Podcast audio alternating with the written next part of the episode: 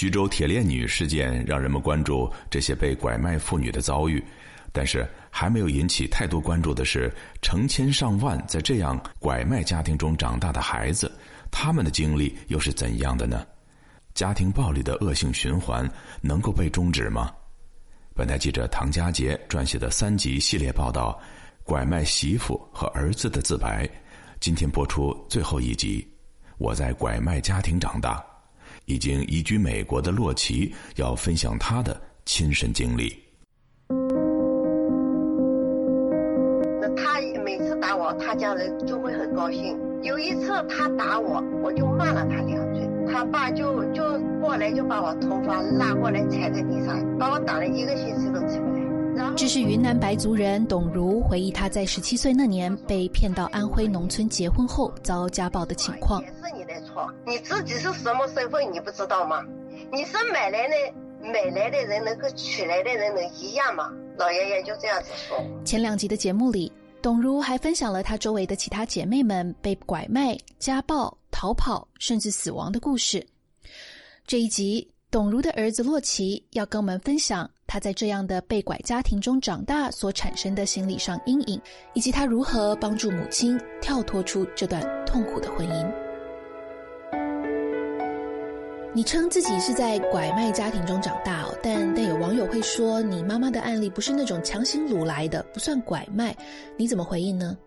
总最准确来讲的话，我母亲应该算是。拐买，我我认为是从实质上来讲是符合这种拐卖人口贩卖的这样一个概念和范畴的，因为我把它分为三个阶段，第一个就是前期会有这样一个诱骗哄骗的过程，其实这个拐字在中文里就是这个意思，然后中间肯定会有金钱上的交易，然后后期的话会对这个。像我妈妈还有徐州巴山母亲这些受害人进行人身的控制，呃，包括囚禁啊，或者是这个家暴、身体方面的，呃，暴力手段进行控制。我觉得符合这三条都是拐卖。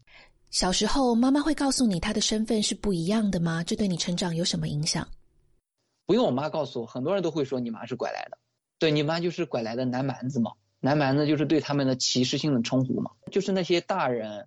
他好像说带带着一种开玩笑的口吻来逗这个孩子，其实是深深的能伤害到一个孩子，因为孩子最怕跟别人不一样嘛，也没有见过别人家的爸爸就是公开的去打人家的妈妈，这所所以这种差异就让我觉得，像我妈妈这种情况，难道就是应该的吗？就是就就是就是应该就就是要被打嘛？然后像我这种来自就是被拐家庭的孩子，就应该去承受跟别人这种不一样的痛苦。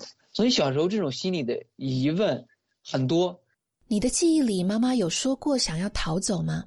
恰恰相反，他从来没有跟我说过。但是他用另外一个角度，他会跟我说，从小到大，会和我和我弟弟说：“你看，你妈妈我为了你们俩遭受了多么大的委屈，多么大的痛苦，所以你们一定要努力，长大一定要好好的孝顺我。”他会强化这一方面，慢慢的，他就把他的爱，他对孩子的爱。里面带有一些一些强力的一些扭曲的东西。当你不断说、不断说、不断强化的时候，其实会给孩子心里形成一种很大的压力，就是形成了一种很强力的一种捆绑。嗯，在在家暴的案例里，有些孩子会内化这些事情，认为妈妈这样打是为了我，这样忍受是为了我。对对对对，你你其实总结的很好，很对。你可以讲一下你目睹的家暴严重和频繁程度是怎么样的吗？我记得有一次，我正在那个就是村里，他他的家离我爷爷奶奶家很近，我在他家玩，他们家人就告诉我，你赶紧回家吧。然后你你妈回来了，然后我就赶紧回家，然后我就发现我们家门口围满了人，就全是那些村民嘛。但是我可以听见里面，就是我妈那种，呃，我的天呐，就是那种就是那种撕心裂肺的哭喊声。然后就就就是有一个有一个动作哈，我特特别那个清楚，就是突然有一个那个一个一个小的那种那那种包，就是扔出来了，就里面掉下了一些东西，我就记得很清楚，是我就是有那种胭脂，就是我妈的东西。这样的情况你看过很多吗？当然有，我我看到太多次了，好吗？会会用鞋鞋鞋子，你知道就是鞋底哈。他他打人可以很疼，但是不会把把别人的骨头打伤。打媳妇可能先用鞋底，还有就是用那个就是男人用那个腰带皮带，然后就用拳头用巴掌。那时候你看到妈妈的状态是怎么样的？当然是哭喊了，头发、衣服都是乱乱的。我觉得你可能没有见过一个人就是被暴打的样子，可能你会在电影里见过，但是在现实中可能没有见过吧。唉，嗯，通常这些暴力事件结束，妈妈会怎么跟你们两兄弟解释呢？没有什么要解释的，我们都已经看在眼里了。他再好的事情也有结束的时候，再坏的事情也有收场的时候。就像他们打人也也有打累的时候。那事件通常是怎么收场的？当天家庭就会恢复正常了吗？不不不不，这这要争这要经历几天的时间。打人啊，就是这种激烈的场面会结束，但是会进入到一个很压抑的一个过程中。被打完之后，我妈有可能是受伤了，鼻青脸肿，身上有淤青。打完了之后，她没有办法，就是立刻的就去做该做的家务，她要她要休息。就是我我爸爸来做家务做饭给我们做做饭给我们吃。我我和我弟弟就可能最早只有我自己啊，就围在我妈的床边看我妈在那哭呗，就是这样，就就是让你你说的是如何收场的，大概就是这样收场。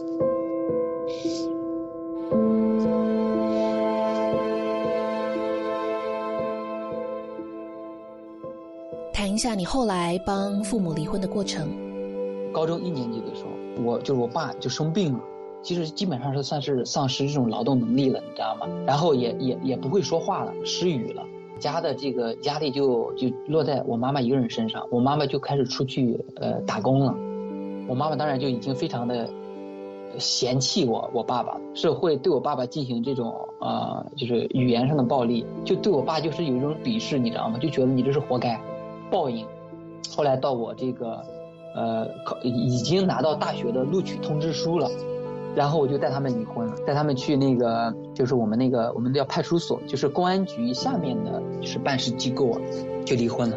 我我爸肯定是一开始不愿意哈，但是已经由不得他了，不不太好的形容吧，算半个废人吧，就是可以可以说我我可以说的算了，因为我有权做主，让你们，让我的父母来接受这这段不好的婚姻。你觉得自己是怎么去努力打破这种原生家庭的循环的？你像我们那边农村。就是世世代代啊，他就是重复一样的生活。他他他爷爷是什么样的？他爸爸将来成年之后，慢慢的跟他爷爷差不多，言行举止啊，性格啊。然后他长大之后，慢慢跟他爸爸也差不多。就首先是这个受受这个教育，学校的文化教育呃程度有关，还有就是没有嗯没有这种自我的一种就是一种提升吧。但是我在这方面是付出了很大的努力，其实跟我妈也有一定的关系了。因为就像刚才说的，我妈对我期望是非常非常非常之大的。首先就是希望我学习要好，要考上大学。我们村里面和我一样大的孩子，一开始就是一起上学的孩子有四十几个，就是最后只有三个人考上大学，然后我是其中一个，我是最好的一个。嗯嗯，洛奇，嗯，徐州巴海姆的事件怎么又勾起你这些回忆呢？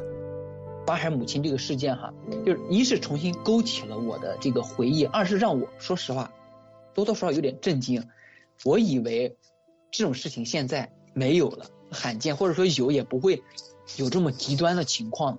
但是没想到在徐州离我们家这么近，竟然还是用铁链锁起来。然后我觉得我应该说一说，以前觉得是一种家丑，现在我觉得还好吧，也不算什么家丑。如果我说出来，能让更多人知道，因为很多人不相信啊。嗯，你说过你你认为拐卖是一种集体作恶哦？为什么这么看？这个集体作恶，首先是这个政府中共，他就他是漠视人权的。他不光是二十年前、三十年前，到包括今天，他也是漠视人权的。中国人在面对别人遭受这种不公平的待遇的时候，能够冷漠到什么程度？我昨天问了我妈一次，我说：“你们都被挨打，没有人报警吗？警察不来帮忙吗？”我妈说什么？你知道吗？想都没想过，你你你你你能理解那种绝望吗？在中国，他们的观念，尤其是他们那一代人的观念里，没有享受到任何人权待遇的观念里，我就被打死了，我也想不到要找警察。是是他们整个的生活的轨迹里面所遇到所有事情，政府都是在欺压他们，而且还还有呃一句话呃那个词儿你肯定听过，叫法不责众。这在这在中国那个尤其是底层社会。是最鲜明的写照。只要有一个人干了事情，可能大家还有忌讳；当有十个人都这么做的时候，大家都无所忌讳了。谢谢洛奇接受我的访问。从徐州铁链女、陕西铁笼女，再到董如女士，这些妇女的遭遇，反映的仅是中国拐卖妇女状况的小小侧面。除了受害的妇女，还有无数像洛奇这样在拐卖家庭见证暴力下长大的小孩，仍然努力挣脱心理上的锁链。